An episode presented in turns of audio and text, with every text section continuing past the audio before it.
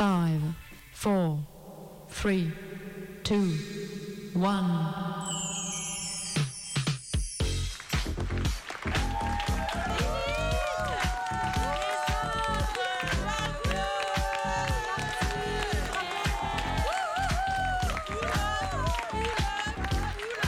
Et voilà qu'arrive l'équipe de Lilith Martin et sur la piste d'atterrissage.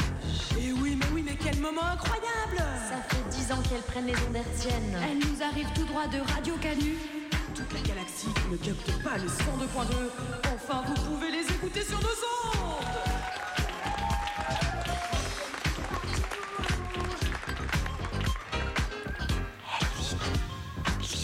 Réveille-toi là. Il est 18h. Lilith. Lilith, il est 18h. C'est l'émission féministe, faut qu'on prenne le micro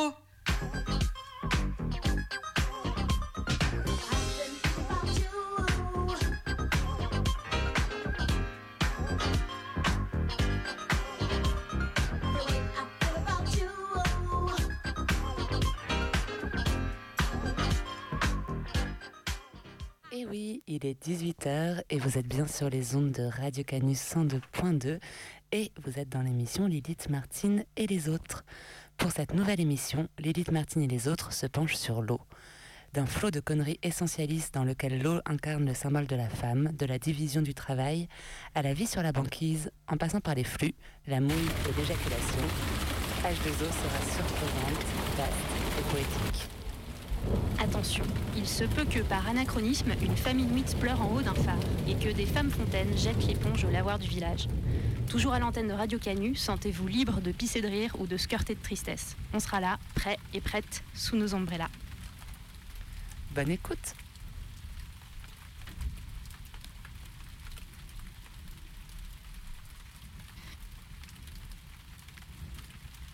Salut les Lilith. Bon bah je devais être là, je suis pas là, alors du coup euh, je m'enregistre. Euh, alors déjà je vais chercher euh, les synonymes de l'eau sur internet. Je pense que ça va m'aider. Alors, eau, tous les synonymes.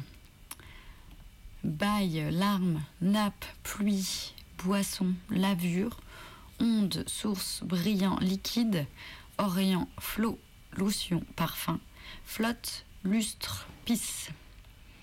Eh ben, je vais garder liquide et pisse. Pourquoi je vais garder liquide et pisse? Parce qu'aujourd'hui, j'ai décidé de vous parler de mouille, d'émission fontaine et d'éjaculation pour les personnes qui ont un vagin. Alors, déjà, petit point sur la mouille, pour vous dire que la mouille, c'est le résultat d'un savant mélange entre deux liquides, figurez-vous. Il y en a un qui provient des glandes vestibulaires majeures, à qui on donne aussi le nom de cyprine. Les glandes vestibulaires majeures, c'est aussi ce qu'on appelle les glandes de Bartholin. Et donc, euh, ce liquide vient lubrifier le vestibule. Le vestibule, c'est l'espace interlabial, c'est euh, ce qui concerne les lèvres, euh, là où il y a le méa urinaire et l'entrée du vagin. Donc ce liquide, il vient lubrifier le vestibule grâce à un système super ingénieux de mini orifices qui sont impossibles à discerner à l'œil nu et qui se trouvent aux abords de l'entrée du vagin. Ce liquide, il est complété d'un deuxième liquide qui est sécrété à l'intérieur du vagin, lui, et qui se nomme l'exudat. On peut aussi le comparer à de la transpiration. Toutes ces informations, moi, je les tiens du livre Jouissance Club, aussi du livre qui s'appelle Le guide tabou du point G et l'éjaculation féminine. Ce livre, il est écrit par Deborah Sandal, c'est une américaine, je crois, euh, dans les années 2000, je crois aussi. Et euh, il y a un documentaire qui s'appelle aussi Le point G et l'éjaculation féminine, où on suit Deborah Sandal et trois personnes qui sont dans un atelier où Deborah Sandal leur apprend euh, du coup à éjaculer. Alors on va l'écouter, Deborah Sandal, j'ai pris des petits bouts de ce documentaire. Je trouve que c'est bien de préciser que Deborah Sandal, elle parle quand même d'éjaculation féminine, de point G, que on sait que c'est décrié euh, le point G. Ce qu'elle nomme le point G, je pense, on y reviendra après. C'est euh, les glandes de Skene, c'est ce qui permet après de- d'éjaculer, mais bon, on y reviendra, on va l'écouter. Et euh, du coup, voilà, je trouve elle, utilise quand même vraiment un vocabulaire sur euh, le féminin, le masculin. C'est tout un univers un peu romantique autour de la relation sexuelle et tout ça. Donc, il y a des choses qu'il faut mettre un petit peu à distance, mais il y a des choses qu'elle explique que je trouve que c'est euh, assez clair. Du coup, je propose de faire des allers-retours entre ce qu'elle explique et du coup les petites précisions que je vais apporter au fur et à mesure. Voilà, à tout à l'heure. Bienvenue à l'atelier sur l'éjaculation féminine. Je suis très heureuse d'être avec vous ici aujourd'hui. Dans cet um, atelier, je vais vous en dire un peu plus sur ce qu'est exactement le point G. Et ensuite, nous allons trouver notre point G pour que vous puissiez le voir, le visualiser et apprendre à le stimuler. Parce que lorsque vous stimulez le point G, vous sécrétez le fluide de l'éjaculat et vous pouvez éjaculer. Une première chose très importante sur laquelle je veux encore insister. Le point G, c'est la prostate féminine. C'est une glande qui se trouve le long du canal de l'urètre. Elle commence à l'entrée de l'urètre et mesure environ 5 cm.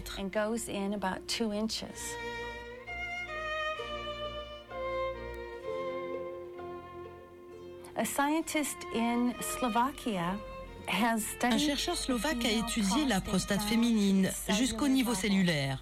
Nous savons donc qu'elle existe. Nous savons que toutes les femmes ont une prostate, comme tous les hommes. Et la prostate féminine crée le liquide prostatique qu'est l'éjaculat féminin. Nous pouvons ressentir des sensations exquises dans notre corps, dans notre vagin, vous pouvez um, sentir le point G juste à l'intérieur du vagin, à l'intérieur, quand vous poussez contre la paroi supérieure du vagin. Voilà, donc on vient d'entendre Deborah Sandal qui parle, elle, d'éjaculation féminine, euh, mais qu'on peut peut-être nommer aujourd'hui euh, plutôt d'émission fontaine, parce que c'est pas tout à fait pareil que euh, l'éjaculation, on y reviendra après. En fait, les émissions fontaines, c'est aussi ce qu'on appelle le squirt dans les films porno, qui se manifeste bien souvent en grande quantité, en coulant le long de la vulve ou en jet. Au toucher, le liquide émis il est comparable à de l'eau, et on, donc on l'associe à tort à une éjaculation ou à un orgasme. Bien sûr, un orgasme peut être lié à ce phénomène, mais euh, pas forcément. Et aussi, ce phénomène, il peut arriver euh, suite à une réaction en fait un peu mécanique qui est due à la stimulation directe de la vessie et des glandes qui sont situées le long de l'urètre. En fait, euh, lorsque la paroi antérieure du vagin elle est stimulée, les glandes para-urétrales qui se trouvent dans les parages, les glandes para-urétrales, c'est ce qu'on appelle aussi les glandes de Skene, et j'ai l'impression que c'est ce que Deborah Sandal appelle la prostate. Donc ces glandes, elles produisent un liquide assez inodore et incolore, mais qui peut remonter le long de l'urètre jusque dans la vessie. Ensuite, il arrive dans la vessie, il se mélange au liquide qui est dans la vessie. Euh, et donc euh, la vessie, dans le feu de l'action, elle se remplit d'urine super diluée, beaucoup d'eau, très peu de déchets. Et euh, ensuite, du coup, ça va ressortir par l'urètre. C'est ça qui s'appelle les émissions fontaines. pas de panique, c'est pas de l'urine, même si ça peut arriver qu'il y ait une parfois une légère odeur. Euh, on réécoute là-dessus d'ailleurs sur la composition euh, ce que nous dit Deborah Sandal. La composition chimique de l'éjaculat féminin est principalement du liquide prostatique, un peu de glucose et des traces infimes de créatine que l'on trouve aussi dans l'urine. Mais une fois encore, l'éjaculat féminin n'est pas de l'urine. Nous pensions que c'était de l'urine simplement parce que nous ne savions pas que les femmes avaient un point G. Nous ne connaissions pas l'éjaculat féminin. Alors les gens ont confondu avec de l'urine parce que l'éjaculat féminin est émis par le canal de l'urètre, comme l'urine. Voilà donc ce qu'elle explique, elle dit à peu près la même chose, sauf qu'elle utilise le terme éjaculation. Et euh, aujourd'hui, on peut dire que le liquide éjaculatoire, il est, même s'il est lui aussi sécrété par les glandes paraurétrales, en fait, dans le cas d'une éjaculation, le liquide, il va s'écouler directement par les mini-orifices qui sont aux abords de l'urètre au lieu de remonter vers la vessie. Ce qu'on disait tout à l'heure sur les émissions fontaines, le liquide, il va remonter par l'urètre dans la vessie et ressortir par l'urètre, mais avec un liquide plus conséquent euh, qui a été produit par la vessie, alors que quand il y a une éjaculation, en fait, le liquide, il s'écoule directement par des mini-orifices. Du coup, euh, ce liquide est discret, incolore, inodore et sa quantité, elle est infime, contrairement aux émissions fontaines qui, elles, peuvent être très abondantes et donc légèrement odorantes, ce qu'on expliquait un peu avant. Voilà pour le point anatomie, liquide et fluide. Bonne émission et à bientôt.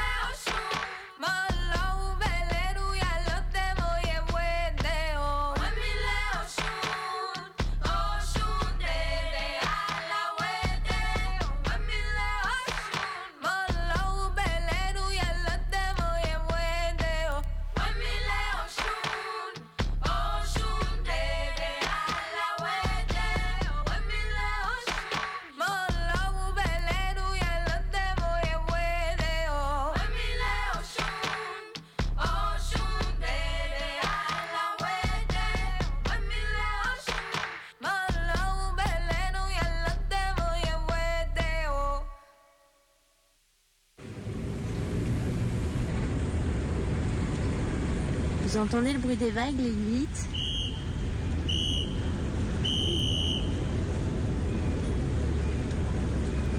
C'est la piscine.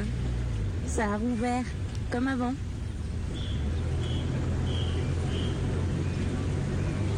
Dingo, hein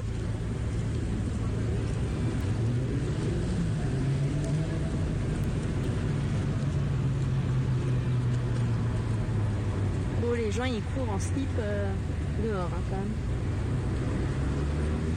Tout le monde a l'air d'avoir hyper froid.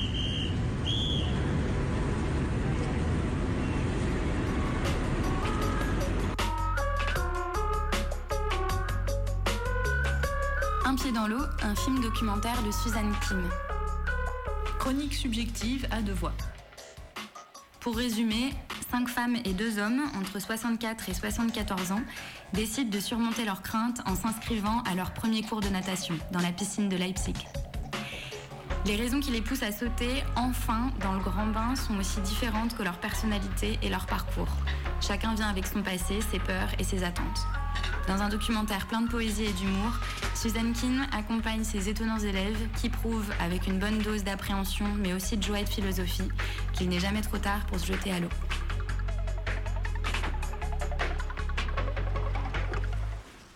J'ai dû me débrouiller durant toute ma vie. J'ai toujours trouvé ça embarrassant de ne pas savoir nager, surtout étant jeune. Je trouvais toujours des excuses. Je faisais quand même du bateau. Personne n'a jamais rien remarqué.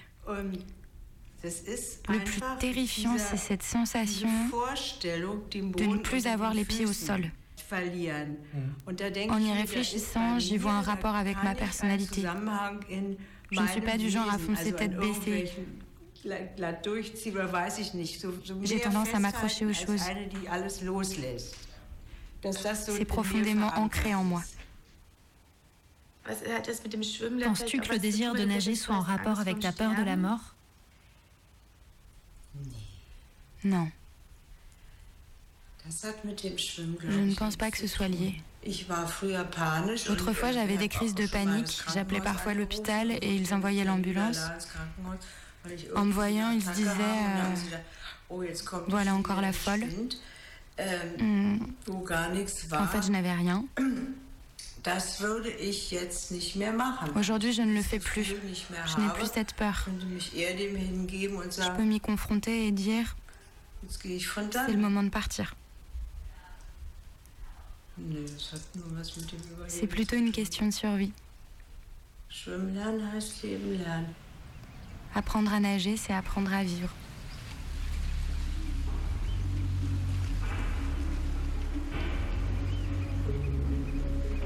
Le film prend le temps de déployer chaque étape de l'apprentissage. Là où on nous montre parfois des personnages qui deviennent des champions de telle ou telle discipline en une scène qui dure le temps d'une chanson de type Eye of the Tiger, ici on voit les moments de doute, de peur, de comparaison, de découragement, les moments où on stagne avant les petites victoires. On voit comme apprendre quelque chose peut être confrontant. C'est se frotter à ce qu'on vit comme des lacunes qui charrient leur lot de regrets, de complexes et de mauvais souvenirs. Mais on y voit aussi qu'apprendre, c'est se sentir vivant. L'excitation des personnages est formidablement communicative.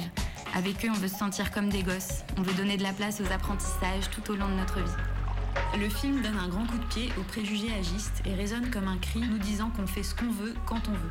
Des rêves de jeunesse, ça ne suffit pas. Il faut aussi avoir des rêves plus tard, nous dit-on. L'amitié entre vieilles prend des allures d'amitié adolescente.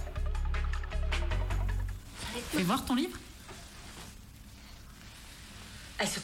T'as pas honte, Karine Pourquoi? La sainte putain. Mais alors J'aime les romans historiques. Karine, ça va être dépravé. Encore davantage Je pense pas. À mon âge, ce n'est plus possible. Vous ressentez l'envie d'un changement? Lancez-vous. C'est écrit dans l'horoscope.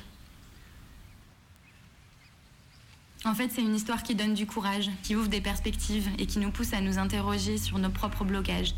L'eau réfléchit ces questions comme un miroir tendu au spectateur. Qu'est-ce qu'on n'a jamais osé apprendre? Pourquoi? Est-ce qu'après tout, il ne suffirait pas juste de s'y mettre, comme semble suggérer une des apprenties nageuses lorsqu'elle dit J'ai eu le courage d'entreprendre quelque chose dont je rêvais depuis longtemps. Au bout du compte, c'était pas si difficile. Je me suis bornée parfois. Des images d'archives montrent comment nos imaginaires peuvent être peuplés par l'eau en tant qu'élément et espace de mouvement qui prend de la place à toutes les étapes de la vie. Des moments quasi fantasmagoriques sont mis en scène avec poésie et les rêves et cauchemars peuplent nos esprits. On ressent viscéralement les sensations de chute, de lutte, d'étouffement, puis de libération et de légèreté absolue. Et puis il y a la danse qui ramène aussi à la vie. Les corps sont montrés avec beauté et sincérité. En fait, c'est surtout le rapport au corps qui est montré, dans les forces et les failles de leurs propriétaires. Que ce soit dans les moments d'échauffement où on brandit sa frite de polystyrène tout en s'étirant, lors de massages au soleil pour se donner de la force, ou encore sous les douches d'eau chaude, scellant les émotions aquatiques et les apprentissages du jour. On les imagine lâcher prise et être fiers d'avoir pris le pas sur leur peur. Et puis voir des personnes âgées se jeter à l'eau, se questionner, se dépasser et prendre du plaisir, c'est s'autoriser à penser qu'on n'est pas condamné à devenir comme ci ou comme ça, que ce soit individuellement ou collectivement. Ici, on ne voit pas des vieilles et des vieux qui entérinent l'état du monde tel qu'il est avec des leçons de sagesse qui fichent des idées préconçues, mais au contraire, on nous laisse penser qu'on peut toujours se réinventer. C'est peut-être extrapoler un peu que de dire ça, mais le film me semble justement construit pour laisser place à nos rêveries et nos imaginaires. Et si vous voulez vous plonger dedans, le film est visible ces prochains jours sur la plateforme documentaire de Tenk. T-E-N-K.fr. Strange lightning in the sky. Stirring up a dark desire. Will this night go by? Now there's smoke and fire in the sky. Rush by. There's fire in the sky.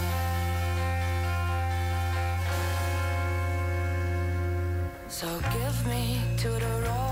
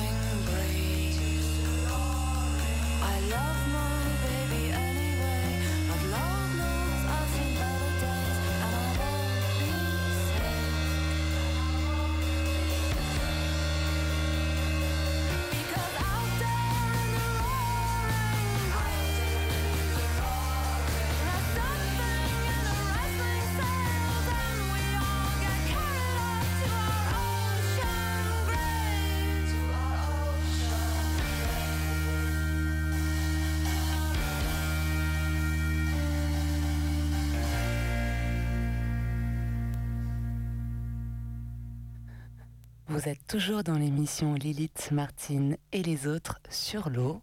Et sur l'eau, on va vous amener du coup à découvrir deux femmes, volet portrait sur Radio Canu.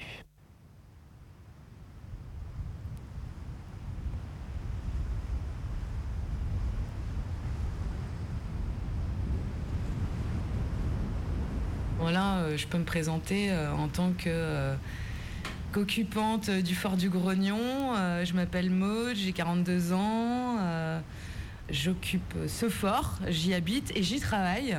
Voilà, parce que je travaille pour la société Chien Noir. voilà, donc je peux me présenter de cette façon-là, de manière complètement autre, c'est-à-dire je suis une femme de 42 ans, célibataire, sans enfant, pas mariée, ayant une vie dissolue pour certains, chaotique pour d'autres, mais immensément riche pour moi. voilà, en fait, c'est pas évident de se présenter, comme quand on me demande ce que je fais comme métier. C'est très compliqué parce que dans le cadre de mon activité professionnelle aujourd'hui en tant qu'employé de la société Chien Noir, euh, mes fonctions sont complètement euh, protéiformes euh, il n'y a pas deux semaines qui se ressemblent et mm. je fais aussi bien de la maçonnerie et des enduits à la chaux traditionnels que de la gestion de logistique de chantier à l'étranger, que m'occuper du site internet ou voilà, c'est très varié. Dans mes errances professionnelles, à la suite d'une formation qui n'a rien à voir de peintre en décor à Bordeaux, je suis rentrée en Bretagne et j'ai croisé une copine euh, au bistrot, euh, les recrutements bistrot, hein, encore une fois, qui euh, travaillait sur le bateau de course, qui faisait de la course au large, mais qui était aussi en charge d'un chantier technique sur un bateau de course, un trimaran de 60 pieds à, la Trinité-sur-Mer, pour l'équipe Gitana, bah, qui est actuellement en mer. Et cette fille était en charge de la pose des filets de trampoline sur deux bateaux de l'écurie Gitana et cherchait du monde. Et on se connaissait, et elle m'a en fait changaillé, comme on dit euh, dans le, dans le métier euh, de la course, et tu te retrouves à être embauché un peu par hasard et embauché au bistrot pour te retrouver le lendemain à faire du matelotage sur un bateau de course. Ce qui n'était pas du tout mon univers euh, professionnel. Mais je suis allée au départ pour rendre service à ma pote. Et puis j'ai découvert un métier, le matelotage, qui m'a vraiment plu. Enfin, le travail du cordage, les nœuds, ces matières, tout ce qu'on pouvait en faire. Et en fait, je me suis retrouvée à faire un bateau, deux bateaux, et puis euh, voilà, je suis restée sur les bateaux de course pendant deux ans, vraiment par le bouche à oreille et, euh, ma curiosité. Euh, dans ce cadre-là, j'ai rencontré Cédric Chauveau, dit Chien Noir. Il m'avait parlé de son projet d'installation de parc à bout, cette idée géniale de tendre des grands filets de trampo dans les arbres. C'était hyper excitant. Enfin, tous les potes, on marchait à fond dans, dans le projet. Et quand ça s'est concrétisé à Groix, eh ben, je suis venue bosser à Groix euh, sur, le, sur le premier parc à bout en 2008. Et puis en 2014, 2015, euh, là je me suis investie encore plus à nouveau dans, dans, la société, mais là par rapport au projet d'installation au fort ici, qui impliquait euh, de se retrousser les manches pour le rendre praticable dans un premier temps, avant d'avoir même l'autorisation de la part du Conservatoire du littoral d'engager des travaux. Il y, a eu, euh, il y a eu différentes époques de vie, des squats, il y a aussi une époque avec un collègue d'ici qui est forgeron, euh, qui avait installé sa forge, voilà, donc c'était, après c'était des accords plus ou moins euh, tacites avec le conservatoire d'occupation du site, mais c'était fermé, c'était réouvert. il y a eu des grandes époques de son de système là-dedans, hein. plein de jeunes de Groix l'ont bien connu la nuit aussi, donc c'était une partie de sa vie plus festive je trouvais le lieu d'enfer, mais euh, voilà, je, m'étais arrêtée à ça. Donc euh, j'y suis re-rentrée, en fait, euh, ouais, six ans plus tard, en 2014, pour y installer l'atelier. Et aussi l'occuper en tant que lieu de vie, parce qu'il y a un fort, mais il y a aussi une maison de gardien à l'intérieur de l'enceinte, ce qui est assez chouette.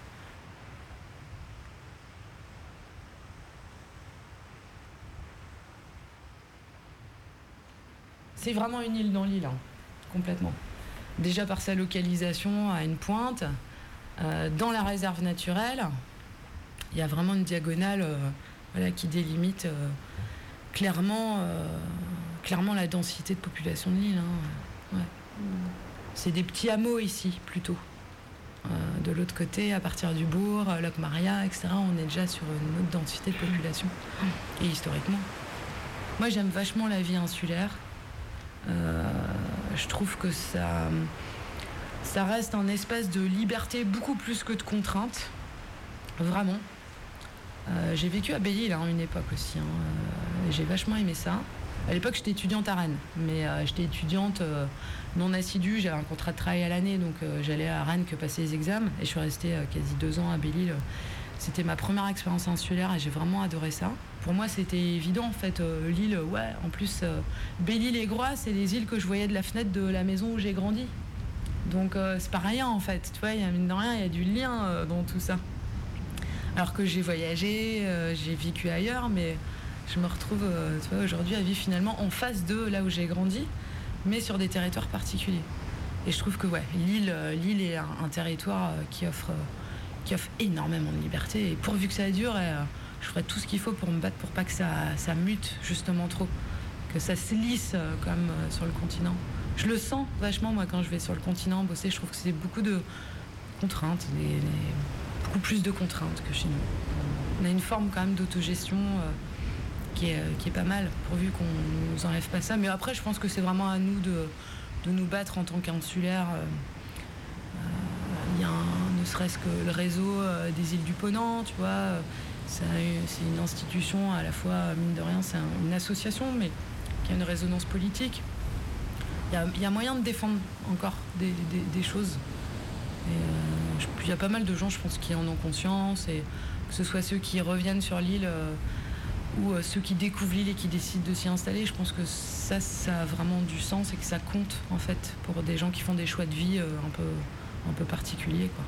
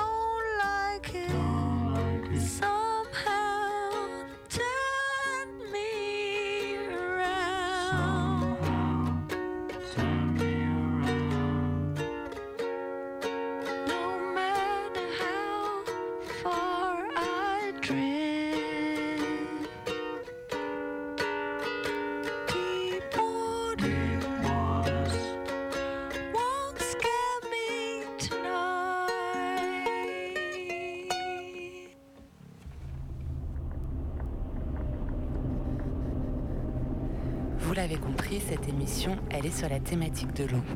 Et en ce moment, c'est l'hiver. Et je ne sais pas si vous le savez, mais à Lyon, il neige. Parce que oui, l'eau se transforme souvent en neige. Alors moi, j'ai eu envie de vous parler d'un des derniers bouquins qui m'a touché. Ça s'appelle De pierre et d'os. Et c'est écrit par Bérangère Cournu. Le roman débute par une banquise qui se fend. Et Uxuralik, qui se retrouve toute seule, avec sa chienne Ikazuk, dans le froid polaire et la neige. Sobre et pudique, l'écriture nous transporte sur la terre des Inuits, dans un monde de glace, mais aussi de chants et d'esprit. L'eau sous toutes ses formes et l'univers constant du Xuralik. Le, entre dans- le vent entre dans ses oreilles et ressort de sa gorge en souffle rauque ou en chant envoûtant. Moi, ça m'a bouleversé de suivre Uxuralik survivre sur la banquise. Pour se rendre compte de la place omniprésente de l'eau dans sa vie, voilà une petite description qu'on trouve un peu au milieu du livre. Je vais vous en lire un extrait. Ce matin, en allant pêcher l'omble à la rivière, j'ai trouvé une paire de bois de caribou dans les lichens. J'ai aussi vu les premières traînées de gel. Je ne peux plus simplement dormir dans ma peau d'ours. Il me faut un abri. Je ne repasse pas par le camp. Le phoque que j'ai laissé sous une dalle se situe plus au nord. C'est là, d'abord, que je m'arrête. J'y passe quelques nuits, dans ce qu'il reste d'une vieille maison d'hiver. Tout au bord du rivage, là où l'eau monte et descend à l'ombre d'une falaise, la glace se forme, se brise, fond, se reforme et s'agrège. Ce sont les balbutiements de la banquise. On n'entame pas seul cette saison. Je dois rejoindre un groupe humain. Je marche plusieurs jours vers le nord en espérant atteindre Paliruac, la Grande Baie. Les chasseurs se retrouvent souvent là-bas au jeune hiver. Mais je n'y arrive pas. Je n'atteins que Kangiriuak Pitigak, la presque grande baie qui semble déserte. Faut-il attendre là quand même ou aller plus loin? Je suis fatiguée de mon été sur la toundra. L'enfant que je devine en moi n'est pas plus lourd qu'une aile d'oiseau, mais il dévore déjà mon sommeil et ma joie. Je m'allonge sur la plage et j'attends le secours de quelqu'un. Si personne ne vient, je marcherai dans l'eau jusqu'à soulager cette vie qui me prend et qui, en hiver, ne résistera pas. Dans cet univers, il y a évidemment de la glace, mais on se laisse aussi réchauffer dans ses fourrures et on la suit dans ses expériences de vie, de survie, mais aussi dans ses expériences d'amour. On suit son accouchement, son viol qu'elle subit, ou encore les règles qu'Uxuralik doit nommer alors qu'elle ne les connaît pas. Tout ça entrecoupé d'échappées chamaniques et de révélations divines, guidées par les esprits et les vies antérieures de celles qui l'accompagnent et l'habitent. Ce roman, c'est aussi une exploration du lignage, de l'entraide et de la solidarité entre femmes. J'avais envie de vous lire un deuxième extrait qui raconte la naissance d'un de ses enfants. L'eau s'est enfin répandue sous moi. À quatre pattes sur ma peau d'ours, j'agrippe la fourrure à pleine main. Cela fait plusieurs heures que Jack, sa mère et moi sommes sortis de la caverne de glace. Tandis que mon ventre se contracte en vagues régulières, je pense à l'eau qui doit maintenant aller et venir, là-bas, sous la glace. Le regard fixé sur mes doigts crispés, j'entends que du monde se présente à l'entrée de la tente. Les femmes, les enfants, et même les chasseurs qui étaient sur la banquise, tout le monde est venu. Quelqu'un a apporté ce qu'il restait de graisse dans le campement, pour la lampe, afin que l'enfant ne naisse pas dans le noir. Tous vont attendre dans le petit igloo de glace qui jouxte la tente. Jack demande à mon oncle de tourner plusieurs fois autour de notre abri, selon la trajectoire du soleil. Si le fœtus est dans une mauvaise position, cela va l'aider à se remettre dans le bon sens. Je suis maintenant à demi assise, face à la vieille Sonic. Jack m'offre ses mains, que je serre, que je serre jusqu'à lui broyer les doigts. Des cris de morse sortent de ma gorge. Jack me met un os dans la bouche, afin que je morde. Sonic appelle le bébé par des petits noms que je n'entends pas. Je ne vois que son visage noir devant la lampe qui vacille. Son ombre immense sur la tente me rappelle le géant qui m'avait parlé sur l'île où j'étais arrivé avec ma chienne. Il me semble que, dehors, les hurlements du Kazouk répondent à mes cris. Sonic entend maintenant un chant qui sonne comme un ressac. L'image qui me vient entre deux vagues de douleur est celle de Tulukarak, qui entrait et sortait si facilement de son kayak. Cet enfant est le sien, et cette vision m'ouvre enfin le ventre. Je sens la tête glisser entre mes cuisses, comme un museau de phoque émerge de la glace. Sonic accueille le nouveau-né entre ses mains. Avec sa paume, elle fixe vite son sexe afin qu'il ne change pas et enveloppe son corps dans plusieurs peaux. Le bébé pousse son premier cri. Des rires lui répondent de l'autre côté de la tente. Je découvre avec joie le visage de mon enfant. Ses petits yeux éberlués me regardent à travers deux fentes fraîchement pratiquées. Passant une main sous les peaux d'éther et de phoque, je tâte ses fesses. C'est une petite fille qui vient de m'arriver. J'avais envie de vous lire un dernier extrait de ce livre-là, qui est vraiment parsemé de chants. C'était difficile de choisir lequel, mais j'ai décidé de vous lire Le chant du vent et de l'orage. Nous sommes l'été, nous sommes le nord et le sud, nous sommes les vents violents qui soulevons la terre et l'eau. Nous sommes la chaleur et la fièvre, nous sommes l'air vibrant dans la lumière, nous sommes le sang qui coule dans tes veines et sous ta peau. Nous sommes des esprits puissants, des corps encore débiles, que personne à part toi ne sent, ne palpe ni ne voit. Notre présence va tout emporter, tout bouleverser. Nous allons briser les pierres, transformer ta chair, faire de toi un chemin d'étoiles et de poussière. Tu seras toi-même, et plus que toi-même, tu ne t'appartiendras pas. Ton temps dépassera l'horizon, tu sauras voyager en deçà et au-delà, pour nourrir et pour guérir. Tu pourras aussi faire souffrir. Les liens ne pourront rien contre toi. Tu seras fluide et sensible aux choses qui échappent et qui écrasent aussi. Parfois, parmi tous les esprits, nous sommes les plus puissants. Nous sommes le nord et le sud. Nous sommes les vents violents qui soulevons la terre et l'eau. Nous sommes la chaleur et la fièvre. Nous sommes l'air vibrant dans la lumière.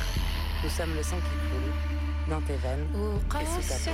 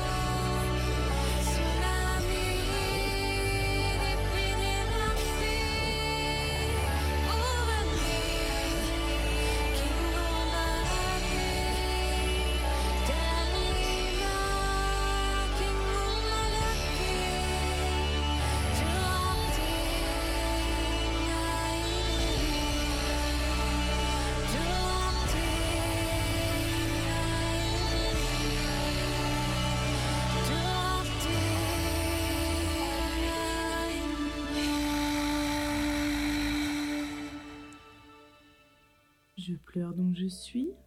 Des cartons de mouchoirs. Allez, c'est parti, elle chiale. Mais non, mais ne pleure pas. Elle pleure, elle pleure. Merde, tu veux un mouchoir?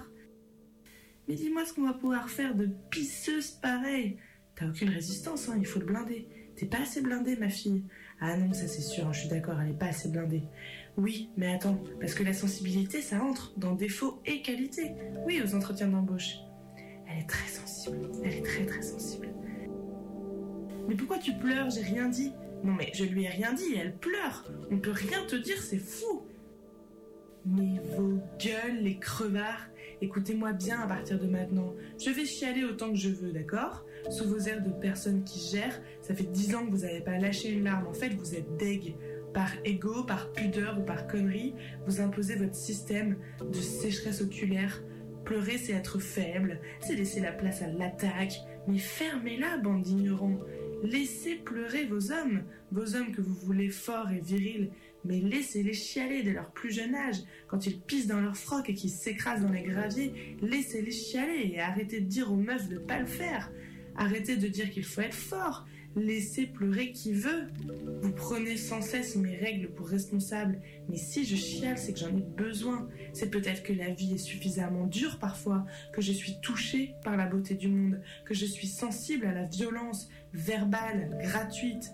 Peut-être que je m'émeus d'un rien, oui c'est vrai, mais de quelle faiblesse on parle? Je ressens tout, je me sens vivante.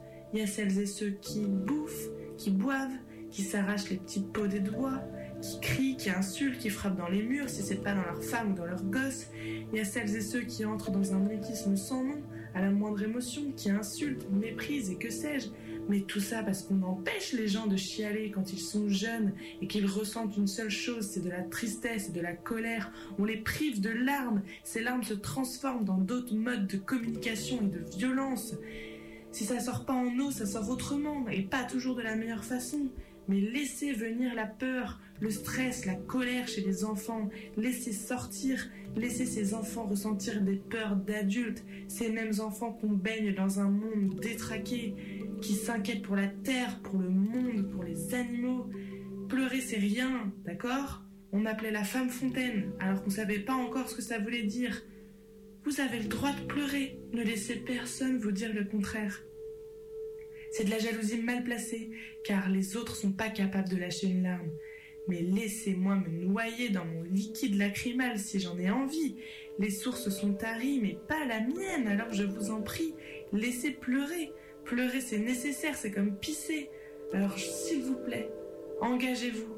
Engagez-vous solennellement à ne plus jamais dire ne pleure pas, il faut pas pleurer. Qu'est-ce que ça veut bien vouloir dire cette phrase? Mais qui ça dérange? Qui ça incommode de voir des larmes couler? Qui ça incommode de voir quelqu'un ressentir quelque chose? C'est pas possible. Dites aux gens d'arrêter de frapper, d'arrêter de tirer, d'arrêter de mépriser, d'être raciste, d'arrêter de frapper leurs gamins et leurs femmes. Dites à ces gens-là d'arrêter. Mais je vous en prie, ne me demandez pas d'arrêter de pleurer. Je ne blesse personne.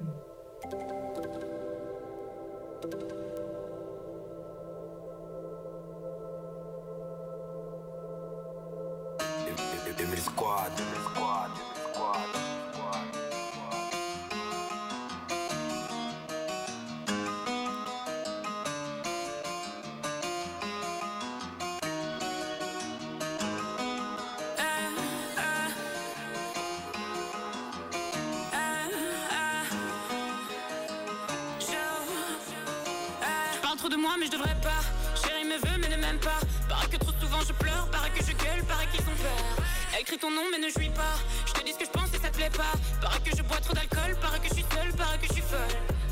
Fait l'unif, c'était pas pour moi.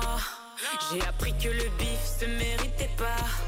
Pour une schneck ou un spliff, qu'est-ce qu'il ferait pas? Une lionne reine sur ma mif, franche tes griffes, tu m'impressionnes pas. Regarde-moi quand je te parle Pourquoi t'as peur de mes larmes? Je pleure des océans et j'ai toujours pied pourtant Eh, Regarde-toi quand tu me parles Me dire comment être une femme. Ils sont tous misogynes mais t'en prends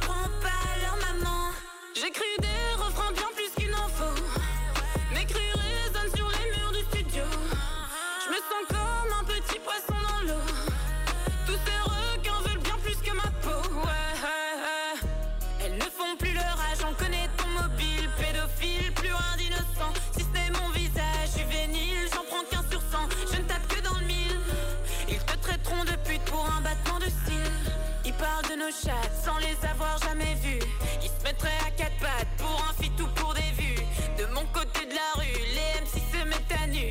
Je les ai vus, frangin ne sois pas déçu Et ouais, et ouais, et ouais. Ils veulent des meufs bien mais en vrai c'est eux les joints. Et ouais, et ouais. Tu veux du rap sale, ben voilà vas-y tiens. Regarde-moi quand je te parle. Pourquoi t'as peur de mes larmes? Je pleure des océans Regarde-toi quand tu me parles. Me dire comment être une femme. Ils sont tous misogynes mais t'en prends pas leur maman. J'écris des refrains bien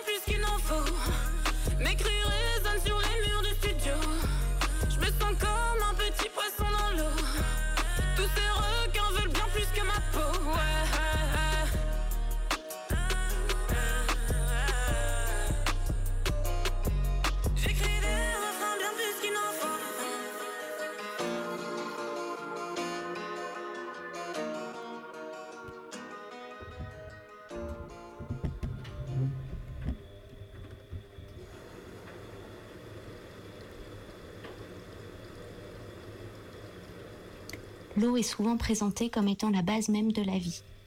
mais on oublie souvent qu'elle constitue l'un des éléments essentiels au cours desquels se construisent les actions quotidiennes qui gardent en vie ou améliorent le cadre de vie. L'eau est couramment utilisée pour le travail domestique réalisé, gratuitement ou non, par des femmes. Il est donc important d'analyser la place de l'eau dans le travail des femmes. À cette fin, on ne saurait se contenter d'approfondir le cas des femmes du Nord. On doit aussi rendre visible celui des femmes du Sud, elles qui sont souvent investies dans ces tâches centrées sur l'eau pour permettre aux femmes du Nord de se consacrer à leur vie professionnelle. L'eau et les femmes dans la division du travail de la corvée à l'esclavage domestique par Rose Merly Joseph.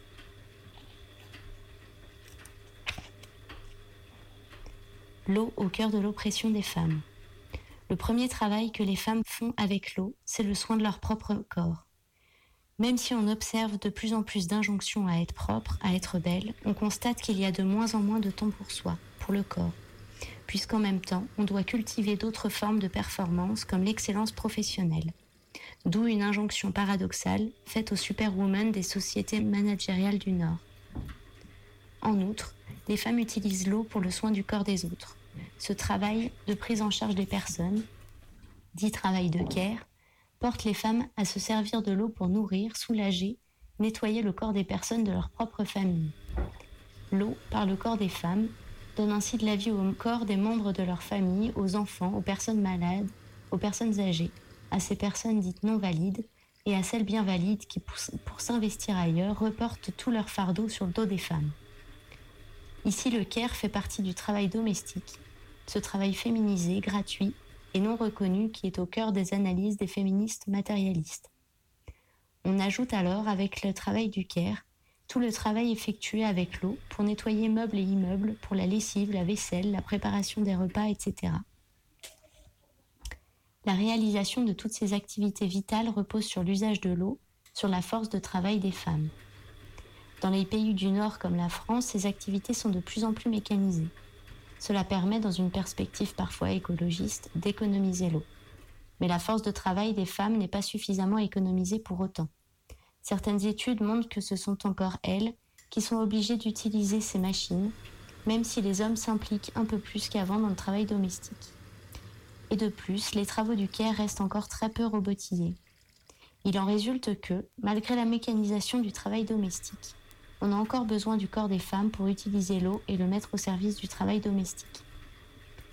En Haïti, les femmes sont aussi mobilisées dans l'utilisation de l'eau pour le travail domestique, y compris le travail du care, et pour leurs soins personnels, dans un contexte où elles ont plus difficilement accès à l'eau, ce qui augmente la pénibilité de leur travail. Elles ont moins accès aux appareils électroménagers. La situation des femmes plus pauvres est encore plus difficile, Quant aux femmes paysannes, elles sont exploitées dans d'autres tâches à la frontière du travail domestique, comme certaines activités agricoles où l'eau est utilisée également. Les femmes pauvres des villes sont aussi investies dans le petit commerce de l'eau, un travail qui reste fortement féminisé. Aussi l'eau est-elle utilisée dans beaucoup de formes d'activités et de manière particulière dans le travail domestique on en déduit qu'une bonne partie du travail des femmes se fonde sur l'eau et que le rapport des femmes à l'eau se passe grandement autour du travail. Dans le travail des femmes, l'eau est utilisée non seulement pour maintenir en vie, mais aussi pour améliorer la qualité de la vie et la qualité du milieu ambiant.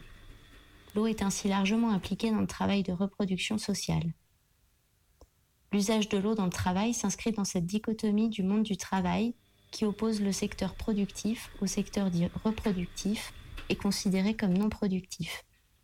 Le travail domestique est inscrit dans ce secteur dit reproductif. Les féministes françaises placent ce travail gratuit des femmes au service de leur propre famille, au fondement même de l'oppression des femmes. Christine Delphi parle d'un mode de production domestique. Certaines féministes noires, Bell Hooks, afrodescendantes, Sueli Carnero et indiennes, Hazel Carby, démontre cependant que toutes les femmes n'ont pas la même position dans le travail domestique. Elles sont toutes prises dedans, mais pas de la même manière. L'un des facteurs qui différencie les femmes dans leur rapport au domestique est que certaines femmes peuvent déléguer ce travail à d'autres femmes. On peut donc parler de service domestique. Le service domestique nomme donc une activité domestique payante occupée par une femme au service d'une autre femme ou d'une famille autre que la sienne. Dans ce cadre de travail, on peut inscrire l'activité des babysitters, des femmes de ménage, des aides à domicile. Et comme pour le travail domestique proprement dit, le service domestique est largement constitué autour de l'usage de l'eau. Ce travail féminisé et dévalorisé matériellement et symboliquement est occupé par plusieurs catégories de femmes, mais surtout les plus pauvres et les racisées. Les migrantes du Sud deviennent ainsi des femmes de service dans les pays du Nord. Les femmes haïtiennes en France occupent en grand nombre ce type de travail. De même, la migration interne a conduit des femmes paysannes haïtiennes à s'investir dans le service domestique dans les villes de province et principalement à la capitale Port-au-Prince. Au nombre de ces femmes exploitées dans ces tâches dévalorisées autour de l'eau, on peut compter des petites filles, les restes avec. C'est l'un des rares cas où le service domestique est gratuit.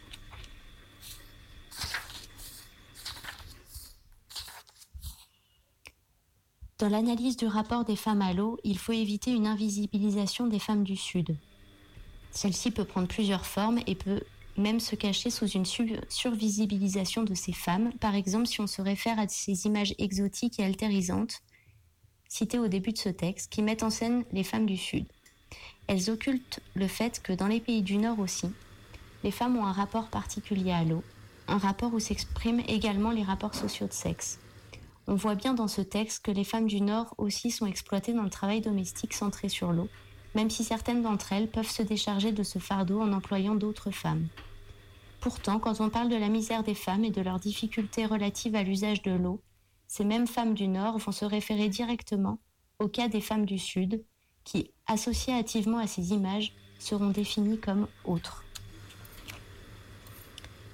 Repenser le rapport à l'autre pour repenser le rapport à l'eau. Quand on analyse les tâches autour de l'eau en articulant le travail productif et le travail reproductif divisé et mondialisé, on se rend compte que, sous plusieurs formes, la pression qui vient d'en haut est refoulée vers le bas. Dans cette logique, les institutions internationales imposent des normes aux États, ce qui alimente les confrontations nord-sud et pousse les États à exercer une pression sur le monde du travail. Pour survivre à la pression du monde du travail dans les villes globales, les hommes continuent à s'éloigner du monde du travail domestique et exercent une forte pression sur les femmes. Les femmes, pour accéder à ce monde du travail, exercent une pression sur d'autres femmes, les plus appauvries, les racisées, les migrantes du Sud. Et ces femmes du Sud, pour migrer vers le Nord ou pour travailler dans le monde du travail au Sud, vont exploiter à leur tour la force de travail d'autres femmes défavorisées et issues pour certaines d'une migration interne. Dans les sociétés du Nord et du Sud, on trouve presque toujours en regardant en bas ou à côté un autre sur lequel reposait l'exploitation associée aux tâches fondées sur l'eau. Mais pour aller au-delà des arrangements et pour lutter radicalement contre cette exploitation, il faut agir en sens inverse, repousser la pression vers le haut. Pour ce, il est impérieux de rassembler les forces depuis la base. D'après Bell Hooks, c'est en secouant la base du système, donc en agissant sur le cas des femmes les plus exploitées, qu'on pourra le détruire. Or, comme on le voit ici, la base de ce système d'exploitation mondialisé, ce sont les femmes pauvres et racisées du Sud. D'où la nécessité de repenser les rapports qu'entretiennent les hommes et les femmes du Nord avec les femmes pauvres et racisées du Sud, et de mettre ces femmes au centre des luttes pour le changement. C'est en repensant le rapport à l'autre, femmes, pauvres, racisées, migrants, migrantes du Sud, qu'on pourra repenser le rapport de nos sociétés à l'eau.